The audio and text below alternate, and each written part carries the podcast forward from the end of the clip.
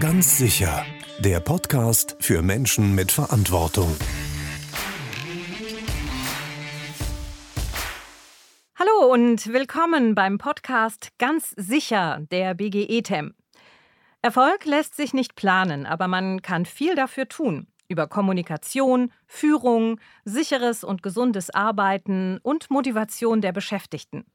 Im Podcast der BGE-TEM kommen Themen aus der betrieblichen Praxis vors Mikrofon. Konflikte am Arbeitsplatz. Das ist unser heutiges Thema und dazu begrüße ich ganz herzlich meine Gäste. Das ist zum einen Frau Jella Heptner. Sie ist aus der Präventionsabteilung der BGE-TEM. Dort ist sie Referentin für Arbeitspsychologie im Fachkompetenzcenter Gesundheit im Betrieb. Herzlich willkommen. Dankeschön. Hallo. Und äh, unser anderer Gast ist Frau Daniela Wallraff-Pflug. Sie ist systemische Organisations- und Personalberaterin und sie ist uns jetzt zugeschaltet. Herzlich willkommen, Frau Wallraff-Pflug. Vielen Dank. Hallo. Ja, wir wollen äh, jetzt mal noch mal ein bisschen schauen, ähm, was denn Ursachen für Konflikte sein können. Haben Sie da vielleicht ein paar ganz konkrete Beispiele, Frau Heppner?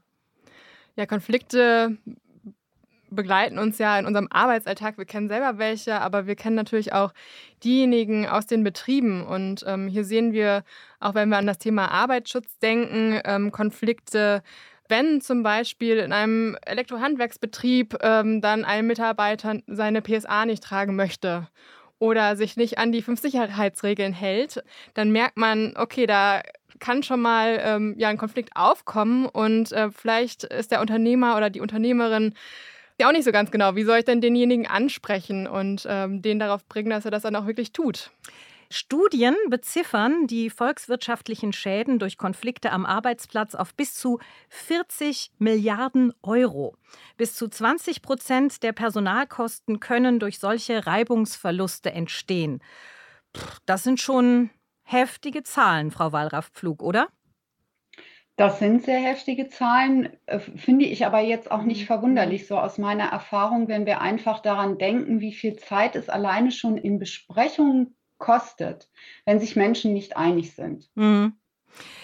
Frau Heppner, jetzt sind ja äh, Konflikte eigentlich etwas Alltägliches. Ab wann werden sie denn jetzt zu einem Problem im Betrieb oder im Unternehmen? Ja, Konflikte können als erstes auch eine Chance darstellen. Konflikte sind alltäglich. Also jeder von uns hat sicherlich schon mal Konflikte erlebt, äh, vielleicht auch mit dem eigenen Kollegen, aber auch sonst im Arbeitsumfeld.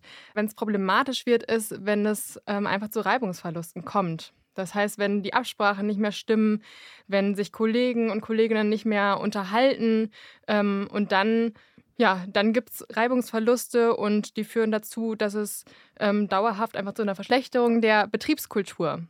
Was meinen Sie mit Verschlechterung der Betriebskultur? Insgesamt ähm, wird man nicht mehr so offen über Dinge sprechen. Dinge werden vielleicht auch unter den Tisch gekehrt oder man spricht äh, wütend miteinander, äh, sodass man einfach nicht mehr im guten Austausch ist. Mhm. Was meinen Sie, Frau Wallraff-Pflug? Was hat das noch für Konsequenzen? Also ich kann das nur ergänzen bis hin zu dem Punkt, dass wir natürlich auch ähm, darüber sprechen müssen, dass Konflikte bei Menschen zu Stress führen. Und Stress wiederum führt zu Unkonzentriertheit. Und es gibt hinreichend Beispiele, wo dann zum Beispiel Menschen aus einer Besprechung rauslaufen und dann Fehler machen. Das ist natürlich dann wiederum fatal, wenn wir an Arbeitssicherheit und Gesundheitsschutz denken. Häufig werden dann auch keine Entscheidungen mehr gefällt. Man stagniert. Genau, ja? das, und das lähmt auch Abläufe im Betrieb, ne? Das lähmt Abläufe, das führt zu schlechten Arbeitsergebnissen, das führt zu Kundenbeschwerden. Also die Symptomatiken, die sind sehr, sehr unterschiedlich, woran das offenbar wird, dass da möglicherweise Konflikte hinterstecken, dass Menschen sich nicht einig sind oder Dinge nicht tun, die sie tun sollen. Hm. Ja, und es, ich sage jetzt mal, in letzter Konsequenz kostet es den Betrieb auch irgendwann richtig Geld, oder? Es kostet unterm Strich immer Geld, wenn Dinge dysfunktional sind. Frau Heppner hat es ja schon gesagt, ein Konflikt kann durchaus auch sehr funktional sein, weil er Kreativität freisetzen kann, weil er etwas in, in Wallung bringt. Von einem dysfunktionalen Muster in einem, in einem äh, Team sprechen wir zum Beispiel, wenn es nicht mehr zu Entscheidungen kommt und wenn Dinge einfach nicht vorankommen. Wenn man beharrt in einem Muster Und dieses Beharren in einem Muster kann ganz, ganz unterschiedliche Auswirkungen haben. Mal zwei Extreme rauszugreifen. Sie haben ein Team, die sind augenscheinlich sehr harmonisch miteinander. Aber unter der Oberfläche brodelt es. Und dann kommt als Verstärker hinzu, es gibt zwei Teammitglieder, die sich überhaupt nicht grün sind. Da gab es irgendwann mal einen Auslöser auf persönlicher Basis. Wenn das zunehmend dazu führt, dass die Kommunikation im Team so weit angeschränkt ist, dass sich keiner mehr traut, auch nur irgendeinen kritischen Punkt zu erwähnen, weil dann das eine Teammitglied quasi sofort unter der Decke hängt, ähm, der Konflikt eskaliert, dann tragen im Prinzip nicht nur die beiden Konfliktpartner in diesem Team dazu bei, sondern das komplette Team. Mhm. Und das ist dann auch so ein Punkt, wo es manchmal auch dann einer Störung in Anführungsstrichen dieses Musters bedarf. Mhm. Frau Heppner, erstmal, was sind denn eigentlich so typische Gründe für Konflikte? Also häufig stecken da strukturelle Probleme hinter. Zum Beispiel, wenn wir jetzt auf die Arbeitsbedingungen schauen, ist manchmal nicht klar, wer darf denn eigentlich hier Entscheidungen treffen. Und äh, dann hängt das so in der Luft, aber man kann es auch nicht so richtig greifen. Oder ähm, es gibt Zeitdruck, Personalmangel. Also da äh, kann man sich ja vorstellen, wenn man einfach äh, Druck hat, dann ähm, wird das vielleicht auch durch die Führungskraft weitergegeben oder man selbst baut sich Druck auf. Und wenn man dann merkt, ich kriege aber äh, nicht die Aufgaben oder die Vorarbeiten von meinen Kollegen rechtzeitig, dann werde ich vielleicht wütend auf die Kollegen, obwohl die selber gar nichts dafür können. Und deswegen, äh, manchmal gibt es dann diese Konflikte oder man wird wütend auf eine Person, also die sogenannten Beziehungskonflikte, aber eigentlich stecken da Sachkonflikte dahinter. Mhm. Ähm, was sind denn eigentlich so, so, so, typische Anzeichen im Betrieb? Also woran kann ein, ein Unternehmer, eine Unternehmerin feststellen, dass, äh, ja, dass da Konflikte schwelen? Woran erkennt man das? Das kommt so ein bisschen darauf an, ob es beobachtbar ist ob, ich, ob es wahrnehmbar ist. Da gibt es ganz einfach schon nonverbale Äußerungen, wenn die Menschen nur noch mit langen Gesichtern und äh, runtergelassenen Schultern rumlaufen, wenn ähm, in den Meetings Kommentare kommen wie, das ist nicht zu schaffen, was erwarten Sie eigentlich noch oder äh, so allgemein die Kultur benannt wird. Ne? Also mittlerweile ist es hier äh, unerträglich, früher war alles besser. Dann ähm, so diese, diese nonverbalen Dinge, ähm, wenn Mitarbeiter äh, sich verändern. Das ist auch nochmal ein guter Indikator. Na, also Qualitätszahlen können wir messen. Das ist sicherlich, aber vielfach passieren schon viele Dinge vorher, bevor so die Arbeitsleistung definitiv nachgelassen hat. Oder jemand reagiert ängstlicher als früher. Ja, oder wehrt plötzlich alles ab es geht immer nicht nur darum, auf das zu gucken, was lautstark artikuliert wird, sondern auch vor allen Dingen auf das zu gucken, wenn jemand plötzlich verstummt. Mhm. Ja, das ist meistens noch ein eindeutigeres Zeichen. Wie und wo äh, kann denn sozusagen der Unternehmer, ähm, also wo kann der Unternehmer oder die Unternehmerin eingreifen? Oder was sind so die Dinge, die man tun kann? Ich äh, richte jetzt die Frage erstmal an Sie, Frau Heppner, ähm, um sozusagen gar nicht erst in diese Situation zu kommen, um ein Konfliktgeschehen zu vermeiden. Mhm. Das eine ist, ähm, für gute Arbeitsbedingungen zu sorgen. Und das ist ja auch der Gedanke von uns als WGE-Team, da präventiv tätig zu sein. Da ist es sicherlich immer sinnvoll, die Gefährdungsbeurteilung psychischer Belastung zu machen, die eben genau diese Themen Zeitdruck, Absprachen, gegenseitige Unterstützung im Team, die genau diese Themen anspricht. Und ähm, das ist so das eine, wo man sagen kann, das fällt dann auf guten Boden. Also da hat man schon mal diese strukturellen Probleme aus dem Weg geschafft oder zumindest eine Verbesserung hergestellt. Ja, und was würden Sie jetzt, also auch von Seiten der BGE-TEM, was würden Sie denn raten? Wie soll denn jemand dann in diesem Moment reagieren? Was sind so die ersten Schritte, die man tun kann, bevor man eine große Maschinerie ans Laufen bringt? Ja, als Führungskraft bin ich da natürlich besonders gefragt. Und als Führungskraft sollte ich eben auf den entsprechenden Mitarbeiter zugehen. Oder wenn es eben vielleicht zwei Streithähne sind, ähm, auf die beiden Mitarbeiterinnen und Mitarbeiter und erstmal ins Gespräch kommen. Und das heißt, ich schilder als Führungskraft erstmal, was sehe ich denn eigentlich, was habe ich wahrgenommen. Zum Beispiel, ähm, dass eben jemand die PSA, also die persönliche Schutzausrüstung, nicht trägt oder dass derjenige ähm, sich nicht an die Vereinbarung hält. Und das sollte ich erstmal wirklich ganz klar an konkreten Beispielen schildern. Und äh, natürlich auch Erwartungen an die jeweilige Person richten. Also dass man zum Beispiel mit irgendwas nicht einverstanden ist. Da habe ich auch noch ein ganz ähm, schönes Beispiel aus einem Betrieb. Da gab es nämlich eben zwei Konfliktpartner und ähm, ja, die haben sich richtig in den Haaren gehabt, das ging über Monate ähm, so. Und äh, dann hat irgendwann die Geschäftsführung, es war ein kleiner Betrieb, 40 Mitarbeiter, ähm, ist dann auf sie zu und hat gesagt, so und so, das geht nicht und ich erwarte von euch, dass ihr wieder miteinander sprecht. Zumindest auf Arbeitsebene soll es laufen. Und dann hat es tatsächlich auch funktioniert. Also weil eben auch die klar die Erwartung ausgesprochen wurde, so legt mal euren Streit beiseite, arbeitet zumindest wieder miteinander. Also ich höre da schon heraus, Führungskräfte sind da auf jeden Fall sehr gefragt, wenn es um diese Thematik äh, geht. Aber wie kann denn jetzt auch die BGE-TEM eben Unternehmer, Unternehmerinnen, Führungskräfte äh, auf diesem Prozess unterstützen? Das ist ja äh, kein einfacher Prozess. Wir haben es gerade gesehen, Frau, Frau Wallraff-Pflug, äh, das ist ihr sozusagen ihr Beruf, äh, diese Situation äh, gemeinsam mit den Unternehmen zu meistern. Aber wie mache ich das jetzt in einem Unternehmen, wo ich nicht diese äh, kompetente professionelle Unterstützung an der Seite habe? Gibt es da irgendwie von der BGE-TEM Unterstützung? Ja, was wir sehen, ähm, dass Konflikte häufig auf strukturellen Problemen beruhen. Und ähm, die Gefährdungsbeurteilung psychischer Belastung ist da ein guter Weg. Die ist auch gesetzlich vorgeschrieben, aber die bringt natürlich auch viele Potenziale. Also Betriebe ähm, sollten sie auch durchführen, weil sie einfach ähm, ja, Verbesserungen dadurch in die Wege leiten können. Und hier unterstützen wir Betriebe. Das heißt, ähm, wenn sie sich an uns wenden, dann ähm, haben wir da verschiedene Möglichkeiten und Methoden, die sie selber verwenden können. Aber wir unterstützen auch in den ersten Schritten. Und das heißt, ähm, wir haben unterschiedliche Verfahren, je nachdem, ob es ein, eher ein kleinerer Betrieb ist, also unter 50 Mitarbeitende oder größerer Betrieb, ähm, über 50.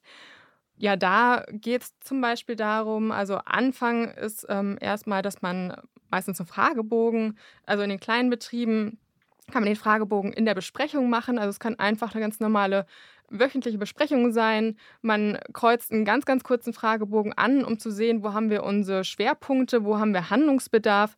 Und dann wird zusammen mit den Beschäftigten darüber besprochen, okay, was sind eigentlich auch Ursachen dafür, was sind Stellschrauben und wie können wir das in konstruktive Verbesserungen leiten. Also welche konkreten Ideen haben wir dazu?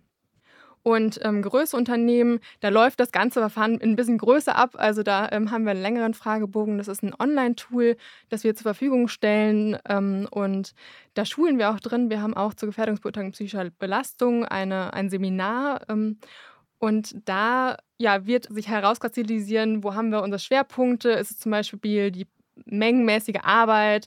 Ähm, ist es der Zeitdruck? Sind es Entwicklungsmöglichkeiten, die mir hier fehlen? Also da gibt es ähm, verschiedene Aspekte, die da ähm, beleuchtet werden. Und mit den Ergebnissen, da gehen wir dann in einen Workshop, den wir auch begleiten, wenn Bedarf besteht.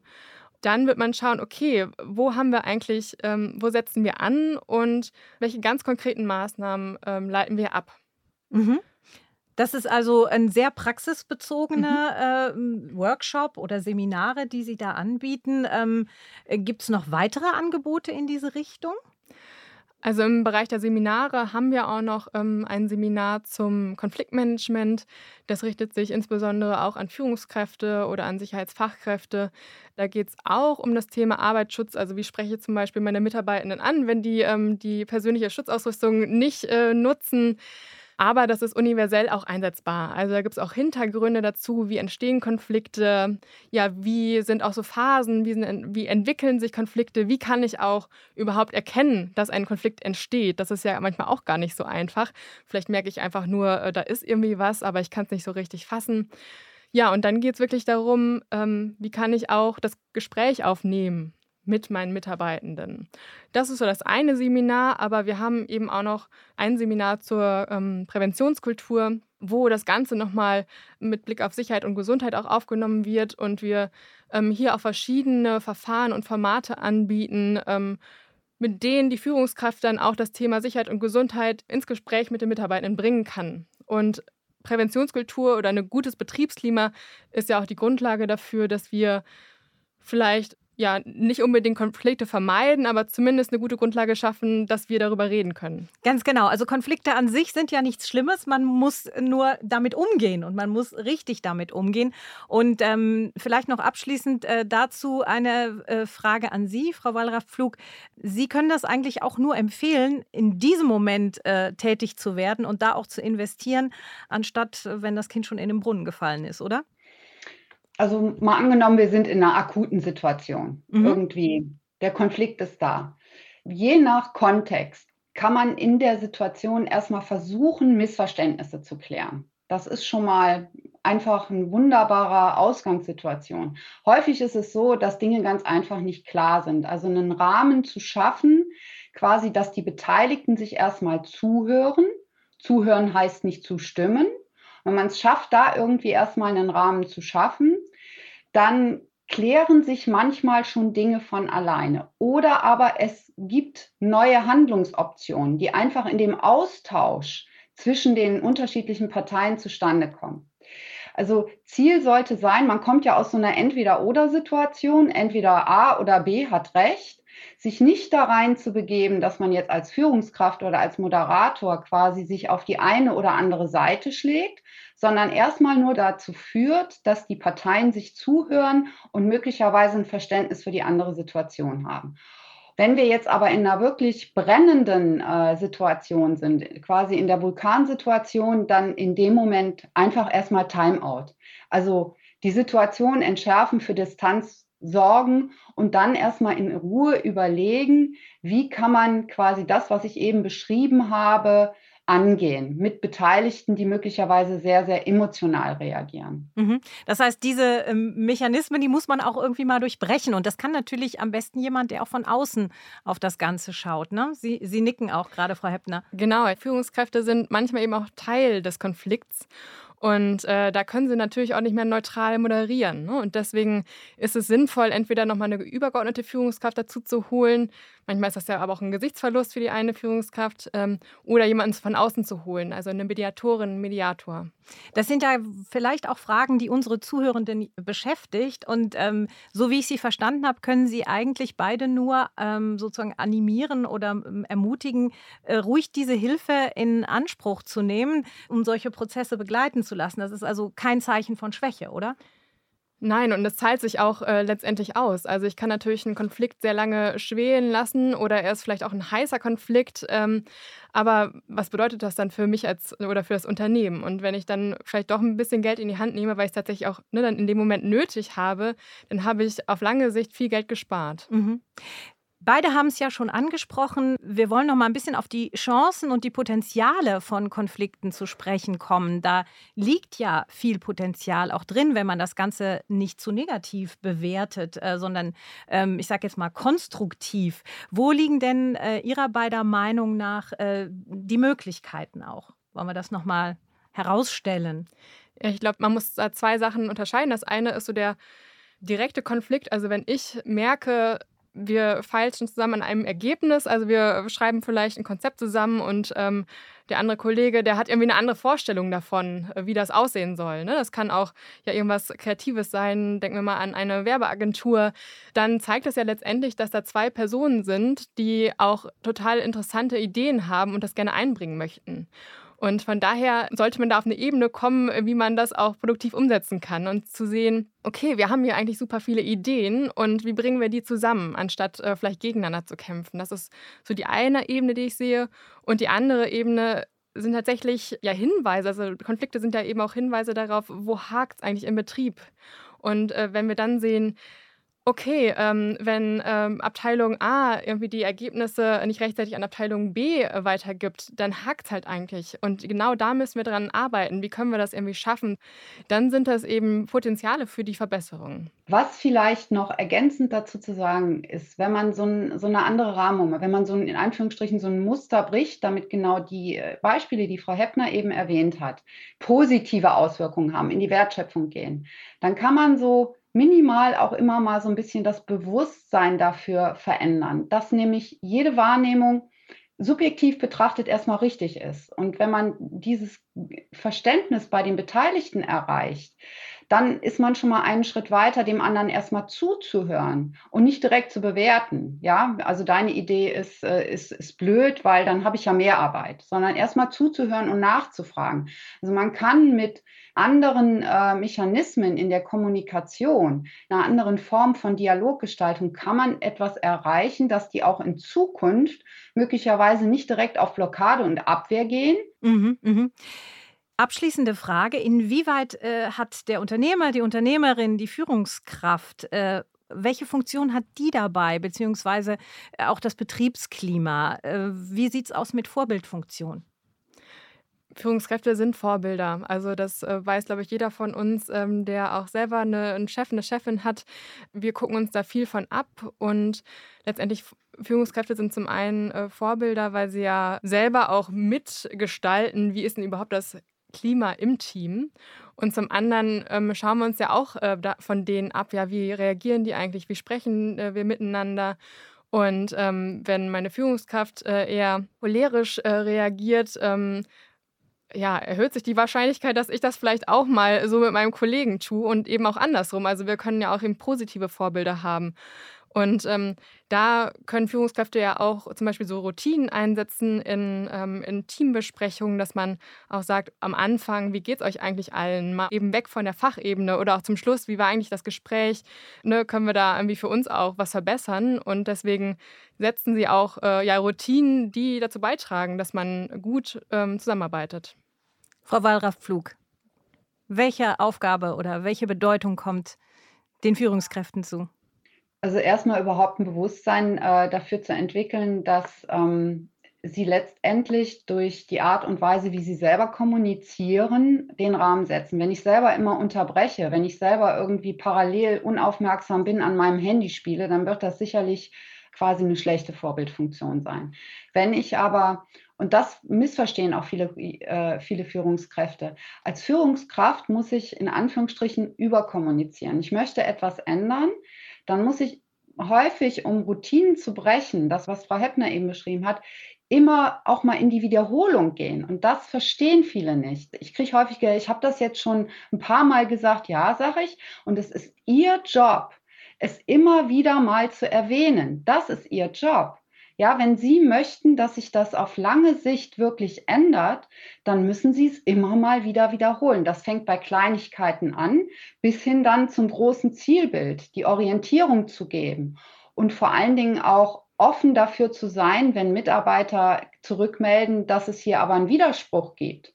Ja, und dann auch offen zu sein für Veränderungen wenn ich als Führungskraft hingehe und quasi darauf aufmerksam gemacht werde nach einer Umstrukturierung, dass jetzt aber zwei Bereiche sehr, sehr ähnliche Arbeitsinhalte haben und dann nur ja, äh, charmant äh, artikuliere, naja gut, äh, Konkurrenz belebt das Geschäft, gucken wir mal, welcher Bereich hier irgendwie besser wird, dann ist das nicht hilfreich. Wenn eine Führungskraft dafür sorgt, ja, stimmt. Gut, dass euch das jetzt auffällt. Wir setzen uns gemeinsam hin. Wir versuchen das gemeinsam zu lösen. Dann ist das ein Weg.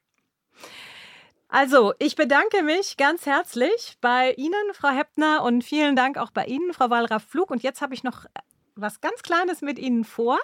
Ganz sicher, so heißt ja unser Podcast. Und zum Ende wollen wir noch mal ganz spontan werden. Ich schmeiße Ihnen Begriffe zu und Sie antworten mir spontan mit ein, maximal zwei Sätzen. Erstes Thema, Frau Heppner, Kritik. Ja, Kritik ähm, kann konstruktiv erfolgen, kann aber auch äh, in die Hose gehen. Also ähm, je nachdem, wie man Kritik formuliert, ähm, löst es unterschiedliche Dinge in meinem Gegenüber aus. Mhm. Frau Wallraff-Flug, Hilfe. Hilfe. Hilfe wird ja gerne im Kontext Hilfe zur Selbsthilfe verwendet. Insofern bietet die BG sehr viele Dinge auch zur Selbsthilfe. Offenheit. Als Führungskraft sollte ich eben offen auch Konflikte ansprechen und das ähm, Schlimmste, was passieren kann, dass ich sie unter den Teppich kehre. Deswegen ja, möchte ich allen Führungskräften, aber auch Mitarbeiterinnen und Mitarbeitern auf den Weg geben, offen über Konflikte zu sprechen. Mobbing. Mobbing. Ein Konflikt kann wirklich irgendwann mal in Mobbing ausarten und ähm, das ist dann spätestens der Zeitpunkt, wo ähm, Führung tätig werden muss, äh, aus ganz, ganz vielen Gründen, auch aus arbeitsrechtlichen Gründen und dem auch Einhalt gebieten muss.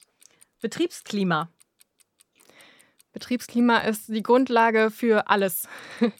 Also dem sollte man auf jeden Fall viel Aufmerksamkeit schenken, also immer im Gespräch bleiben und ähm, auch in Bezug auf Sicherheit und Gesundheit ähm, da einfach Zeit investieren. Verantwortung.